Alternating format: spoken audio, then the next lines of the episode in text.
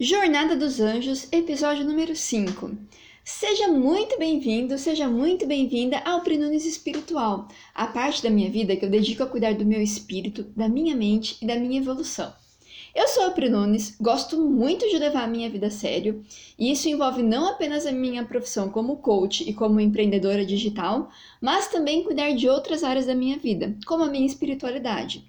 Só que eu não gosto de fazer isso somente para mim, não. E é por isso que eu criei esse projeto, o Prenunes Espiritual, para dividir com você os meus aprendizados e a minha evolução dentro da doutrina espírita.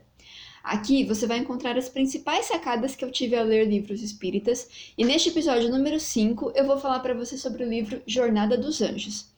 Este livro ele foi inspirado pelo espírito Lúcio, psicografado por Sandra Carneiro. Eu gosto muito da maneira como esse livro foi escrito, até pelo fato dele ser continuação de outros livros que eu já li e já narrei aqui, e pela clareza das reencarnações. Neste livro especificamente, são narradas três histórias que se passam em momentos bastante distintos, sendo que a última delas chega aqui nos dias atuais.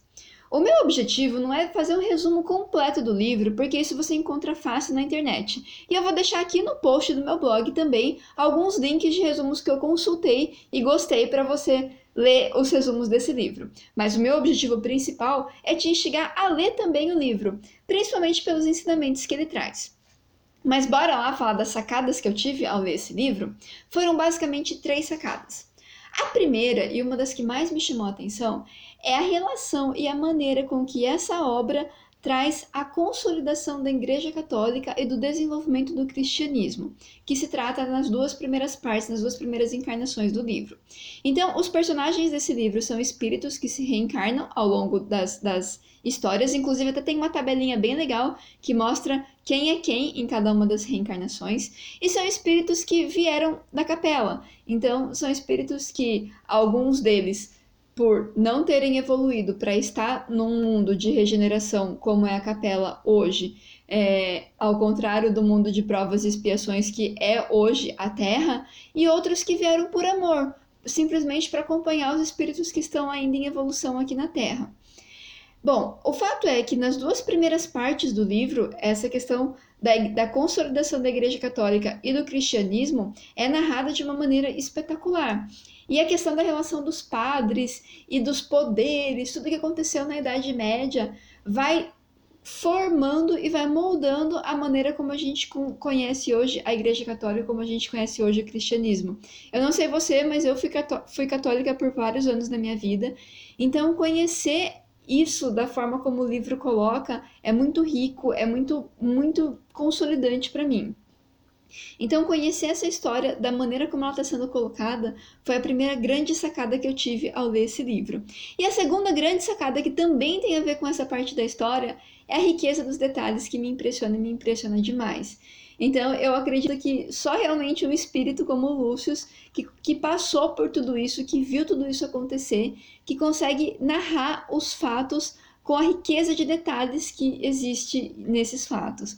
Então, é, é muito tem é, a, a narrativa acontece há muitos anos atrás para alguém hoje vivendo somente essa encarnação para conseguir descrever.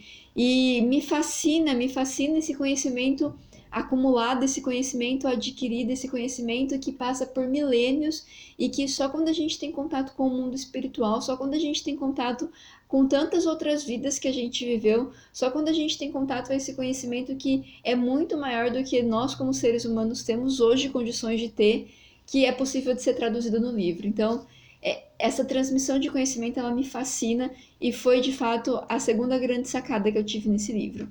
E a terceira sacada que me tocou demais é ter o terceiro conjunto de reencarnações que acontece nos dias atuais. Então é narrada a história de uma médica que ela vive no Brasil. Na verdade, ela nasceu no Brasil, tem a família consolidada no Brasil, mas ela é, vai muito para os Estados Unidos, até mora um tempo lá, enfim, fica dividindo essa vida entre Brasil e Estados Unidos. E me fascina a maneira como é colocado toda a questão de tecnologia, de oportunidades, de emprego, de escolhas. E a todo momento a simplicidade que eu já descrevi em outras narrativas é, que eu fiz aqui desses livros, a simplicidade de coisas pequenas, de pequenas atitudes que a gente toma para voltar a ser, para encontrar o nosso propósito, para encontrar o que faz o nosso coração bater, o que nos faz feliz.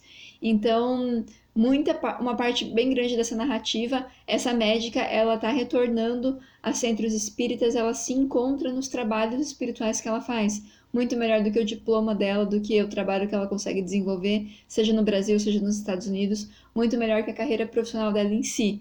Ela sim estar de bem com ela mesmo através da, da, frequência e dos trabalhos que ela desenvolve nos centros espíritas. Então isso me tocou demais, me despertou.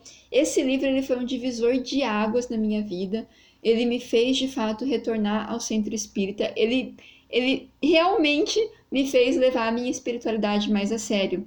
E eu sou muito grata a todas as mudanças que esse livro causou em mim, até por ter sido um presente muito especial de uma pessoa que eu tenho uma admiração muito grande.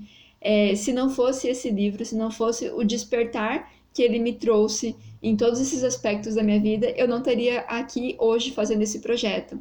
Então, eu tenho uma gratidão muito forte pela forma como tudo isso aconteceu na minha vida.